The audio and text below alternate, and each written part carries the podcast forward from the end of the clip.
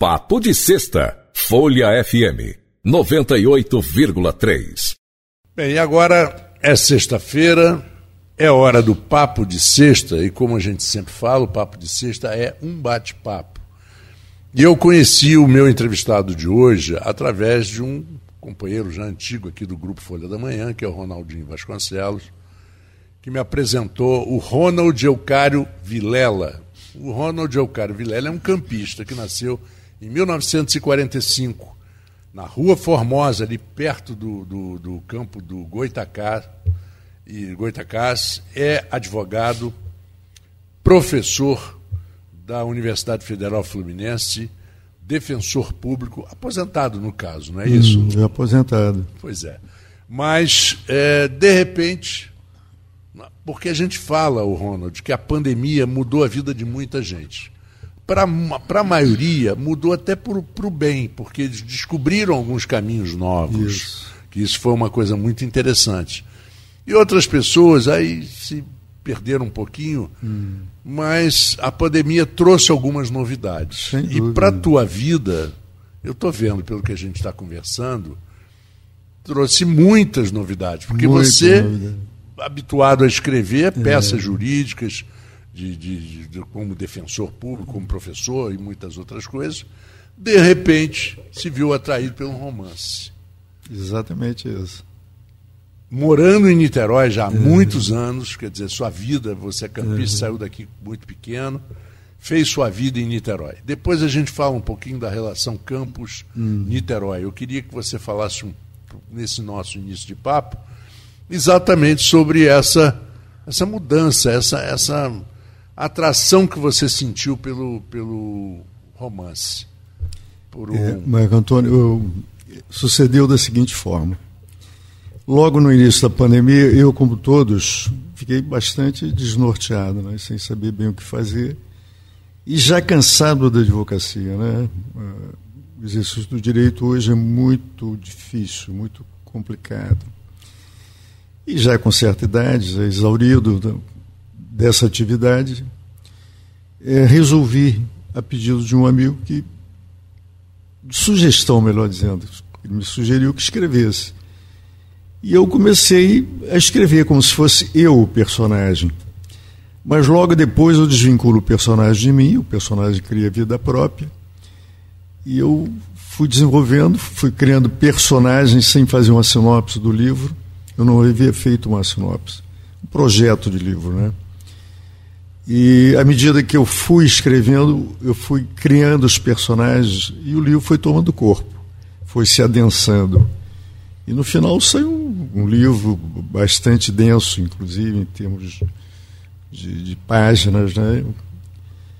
Mas foi, para mim foi uma coisa nova, porque eu nunca havia escrito um romance e nunca tinha tido eh, essa atividade literária. Foi prazerosa, imensamente prazerosa para mim, né? E muito feliz com a conclusão. Parecia ter um filho parido no final, né? É uma é. coisa muito gostosa mesmo. E você deixou fluir mesmo. Deixei dizer, fluir. Você não, não, procurou criar uma. Não, eu não tinha a sinopse. Então eu comecei a escrever. Aí eu parava uma semana, ficava pensando no que eu escrevia e inventando, criando personagens, criava um personagem, filhos, filhas, namoros, romances aventuras, dramas, e fui enxertando no livro. Agora eu quero colocar Niterói na história. Uhum. Porque é sabido alguns pontos aqui que eu vou falar. Primeiro, Niterói culturalmente é uma cidade muito importante. Uhum. Ela tem um movimento cultural, sempre teve. Desde que eu era garoto, início de faculdade, Niterói sempre tinha uma turma de intelectuais de, de vanguarda isso. musicalmente demais. Né? Sempre teve. Você, você até falou fora aqui do. Falando sobre o pessoal do MPB4, que Foi. era do Niterói, o Dalto, o famoso cantor, compositor de. Está lá ainda, firme. Está lá firme fazendo show, o Marco Sabino, todos meus amigos. Biafra. É, Biafra, claro, Biafra, Luiz Reis, o irmão do Biafra, é. que é diretor fortíssimo de grandes gravadoras hum. e tal. Então, sempre teve também um, um um movimento musical e tem até hoje. Né? e, e com muita ligação entre campistas. Uma quantidade muito grande de família. Hoje tem gente que mora em Niterói que nem sabe que tem campista na família. Que já, campista de, de 50, é. 80 anos atrás, que foram morar em Niterói. É. Quando que Niterói entra na, na, na, no clima do teu livro? Tem essa percepção? É, o, o, que acontece é o seguinte: Niterói era a capital do estado, né? Sim. E todo mundo do interior ia estudar em Niterói, porque não havia universidade nem faculdade no interior. Campos mesmo não tinha. É. Não tinha São Fidel, não tinha Campos de Ibiracema. Então foram se criando é, é, que a gente chama colônias. A pessoa uhum. ia para lá morar em pensões, uhum. pensões de pessoal de campistas, de Miracema e tal. E, enfim, a quantidade de campistas que tem em Niterói hoje é muito grande, muito. Tem vários amigos que são daqui, ou, ou as famílias eram daqui. Agora, o momento que Niterói é, influi na minha vida, desde garoto, porque eu fui para lá muito menino, né, com cinco anos de idade. Passei minha adolescência lá, minha infância praticamente, a vida de rapaz, de homem já maduro, tudo em Campos, em Niterói. Mas eu vinha com frequência a Campos. Eu tinha uma avó que morava aqui e depois uma tia, ambas já falecidas. E eu vinha aqui estar com meus primos, então eu ia a Tafona e, e ia a Gruçaí. Enfim, tinha um contato estreito com Campos. E no livro o personagem e eu como escritor, eu coloco, faço muita referência a Campos, nessas passagens de, de rapaz que eu, que eu tive por aqui. Uhum. Como se fosse o personagem vivendo essa, essa existência ali na época, né? Você, você falou, é, é dúbia essa posição do personagem? Você, ora você é personagem, ora você não é. Ou melhor, o personagem principal. Ele ora é você, ora não. É difícil. Eu, difícil eu projeto muita coisa minha ali no livro, sem dúvida alguma. Uhum. Mas eu tenho a impressão que todo autor coloca muito de si quando ah, escreve. Ah, sim. Evidentemente, né? Mas há passagens no livro que eu coloquei no personagem que de fato são minhas. Uhum. São minhas. E muitas outras que não são minhas, que eu criei para o personagem. São ficção. Então, o livro tem muito de memória e muita de coisa atual também, na vida presente. Mas, ao mesmo tempo, ele vai rememorando muita coisa de sua, sua, sua infância e da sua juventude, o personagem. E, e você, você consegue, por exemplo, é, ter nessa, nessa tua relação com, com o Niterói, tendo todo o background de campos, claro que você falou que você vinha, que você visitava, hum. você não você não se afastou definitivamente Totalmente de Campos, não. como muita gente se afastou. Né? Eu conheço muita gente que não queria. Hum. Ah, nasci em Campos, mas nunca voltei. É. Você manteve uma relação. Hum. Mas você conseguia perceber a influência, por exemplo, ou, ou toda aquela, aquela influência da, da vida campista? Você eu, eu percebia claramente que meus pais eram campistas no âmago mesmo. É, né? É, eram muito campistas, todos os dois.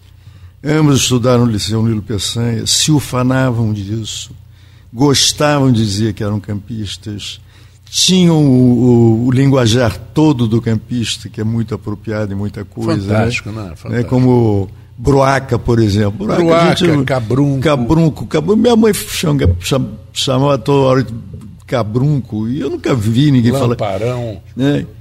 Enxugadora. Enxugadora, essa é essas coisas, né? Lambreta. Isso eu nunca vi. Então, esse, esse negócio de campista é, era muito forte mesmo. Né? E eu também, em, em festas, mamãe mandava fazer, comprar o bolo tronco aqui. Sim, claro. E, chuvisco. Chuvisco. Então, essas coisas ficaram muito arraigadas. É. Muito arregada. É, e, e, e é, quando você fala do, da, do doce, é um, é, é um peso muito grande É, que muito Campos grande. exerce. É. né? É, Eu conheço gente de Campos, no Rio de Janeiro e tal, que lá no Rio de Janeiro eles não conseguem nem comer doce, porque É. a, a referência que eles têm da qualidade do doce campista, É o- das avós, das tias, eu mesmo tenho isso, né? Eu tenho, eu, por exemplo, sempre gostei muito do chuvisco. Mas eu não consigo comer Comer chuvisco, chuvisco que vende lugar, é. hoje em dia. Eu adorava o famoso melado Fios de Ouro, que era o melado da época, o melado Barbosa, o melado Fios de E a Ouro. goiabada e cascão também daqui. A goiabada cascão verdadeira, É. era feita pela família Terra, ali perto da rodoviária. É. Eles faziam ali em tachos de cobre, você podia ver. É. Era uma coisa, você pegava um pedaço daquela goiabada, ela derretia na sua boca. Hoje em dia você come uma goiabada que nem É. Então, sei se tem goiaba. É, são essas coisas que fazem parte da cultura campista né? e que eu aderi isso, né, naturalmente, né? Pois Eu- é. Aderi não, essa coisa se impregnou em mim, essa da, da cultura campista. Aí eu, ao escrever o livro, faço as menções todas a Campos, né? Em alguns trechos do livro. E achei que eu devesse lançar o livro aqui também, não obstante tenha lançado em Niterói, até porque é o lugar que eu moro e tem muito mais relações. Encontrei alguns amigos aqui, alguns amigos queridos, dentre ela Heloísa Juncar, que é uma amiga desde jo- muito jovem, me acolheu aqui, a Thelma Tolomei também, me ajudaram aqui a difundir, fazer a difusão do livro. Pois é, e você teve o lançamento essa semana lá na academia de Ronaldo Vasconcelos, que eu acho muito legal, porque o Ronaldo é um cara muito ligado em arte, de uma maneira geral. Né? Ele já tem uma escola de dança, teatro, tudo isso, a parte cultural. É, o Ronaldo está sempre em cima. E se hoje, por exemplo, alguém quiser comprar o teu livro, tem alguma forma através de internet? Ou- Na, na Amazon. Na Amazon. Amazon. É. Tem na- deve ter na livraria Travessa também, mas eu não sei, a última vez que eu liguei, eh, não, não tinha, porque tinha esgotado. Mas na Amazon certamente vai encontrar. Ou então na Autografia, editora Autografia. Eles têm também, que é, Qual o título do livro, é Ronald? Amores nos Tempos do Covid. Que é muito sugestivo. Amores nos Tempos do Covid. Lembra um pouco, sem a pretensão de ser tão famoso, né? É, Amores no Tempo do Cólera, do Gabriel Garcia Marques. Ah, sim, sim, sim. Foi um livro notabilíssimo, que ele Uhum. ganhou inclusive o prêmio Nobel, né? É, é verdade, de literatura. É, porque mais por causa dos 100 anos de solidão, mas esse livro também foi muito importante na vida dele, né? Uhum. É aí é- o- nome tem certas similitudes. Quer dizer, a gente não vai falar como é que termina o livro, É, a gente não não, dá spoiler. É, não. né? E o ideal é fazer com que as pessoas busquem adquirir, É. porque eu até hoje você vê, com toda a tecnologia que existe no mundo inteiro, é, e e-books, quer dizer, livros É. né, digitais e tal, 80% das pessoas que eu conheço que gostam de ler, elas Gosto preferem o livro, livro físico, né? prefere o livro. É, tem um amigo que diz assim, rapaz, você, abre o livro, tira aquele plástico, aquele plástico envolto, né? Você dá uma manuseada rápida e aquele vento que vem do livro, com aquele cheiro de, do Cheiro papel de e da papel. tinta ainda. Isso é inebriante. É. Isso é a melhor forma de você começar a ler um livro, é, você fazer isso. Parece que você tomou uma, um, um tipo de alguma substância que te É, é incentiva. viciante, né? O livro, o papel, né? O, papel livro é viciante. viciante. Você passar aquelas páginas, olhar o livro, tê-lo na mão, é uma coisa realmente muito sensorial também, né? Exatamente. E eu acho também que é, quem não lê não aprende bem a escrever. Eu, eu não e consigo, não aprende bem a falar também. Eu não consigo entender como as pessoas não leem. Eu não consigo entender. E, É e- coisa- e é- essa é uma, é uma coisa que está cada vez aumentando, né? essa falta de leitura. É uma pena, né? no- na juventude. A gente pode falar muita coisa dessa juventude. Por exemplo, desculpe até a gente saiu um pouquinho do assunto do teu livro, mas tudo tem a ver. Tudo tem a ver. Tudo né? tem a ver. Mas você vê, por exemplo, hoje que um jovem, ele não enfrenta, ele não sabe enfrentar uma frustração. Ele não consegue se, se frustrar. É. Você pega uma criança de 13, 14 anos, não pode ser contrariada. É. Ela não convive com a frustração do pai chegar e dizer: você não vai sair. Aí faz um escândalo, eu vou, eu vou. Você não vai. Aprende a conviver. Tudo, tudo pronto, tudo de mão beijada, tudo na, Tudo fácil, né? no fácil, coisa que não, não, não aconteceu com a nossa geração. Nossa geração tinha que lutar muito, né? Era- Quem da sua geração, por exemplo, que ao, ao terminar, ao se formar no científico, que era o nosso antigo, Né? ganhava carro? De jeito nenhum. Quando muito, quando se formasse da faculdade. Quando É, muito, muito mesmo assim, difícil. nem Era muito, muito, era um percentual muito pequeno É. que se A dava. vida era completamente diferente, né? Talvez até por isso as pessoas lessem muito mais, né?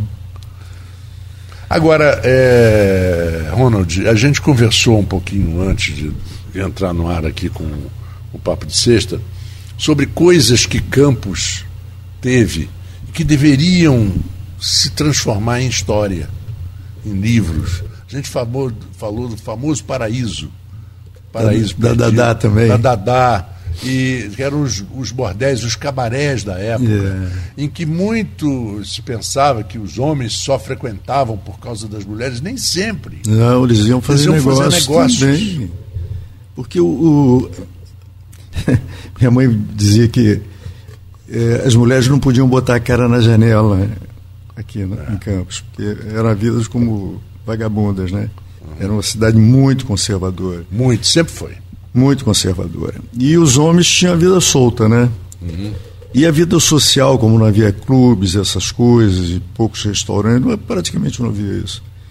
Se, se dava na- na- nessas, nessas casas de cabarés, né? Eram os cabarés. E a vida social era intensa nesses cabarés feitos pelos homens. Eles iam, frequentavam, namoravam, muitos até retiravam mulheres para viver consigo. Outros tinham vidas paralelas, montavam casa com essas mulheres.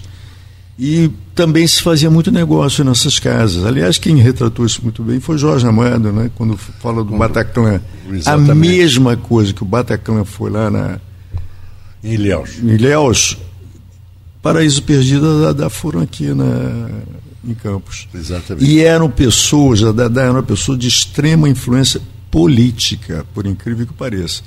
Porque ela tinha contato com os homens mais poderosos da, da cidade. E servia o que eles queriam, né? Arranjava claro. as, as moças como eles queriam. Eram brancas, pretas, amarelas, japonesas, o que quer que fosse. De todos, de toda todas as Europa, espécies, todos os gostos então, que desejasse. europeu, é. Então era uma, uma, influência muito grande. Isso aí era uma coisa até de um aspecto sociológico que devia ser eh, mais analisado. A influência que essas, esses cabarés tiveram na cidade de Campos. Pois é, o seu amigo sugeriu a você a escrever um um livro. Você Foi. foi, escreveu e publicou e já lançou. Isso. Por que não, né? Uma ideia de você, de repente, buscar informações. Eu teria que fazer uma pesquisa sobre isso, né? É, com o pessoal mais antigo também. Exatamente, tem muita Mas gente deve que ter lembra. muita coisa aí para se contar. Tem um senhorzinho que passa aqui, sempre aqui perto da rádio, vem sempre aqui, ele deve ter quase 90 anos, se não tiver mais. E ele foi garçom dos cabarés de Campos. E é uma pessoa extremamente lúcida e, e uma memória prodigiosa. Eu sugiro a você que talvez devesse fazer uma entrevista com ele aqui também, por que não, hein?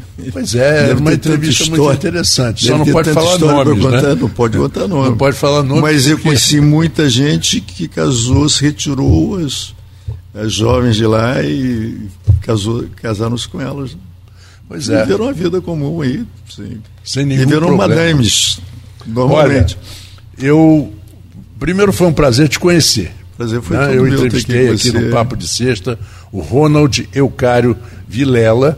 É, se você tem interesse em comprar o livro Amores nos Tempos Do do, Covid. Covid, procure através da Amazon, com certeza, Isso. ou talvez na Livraria Travessa, é. mas com certeza você vai encontrar.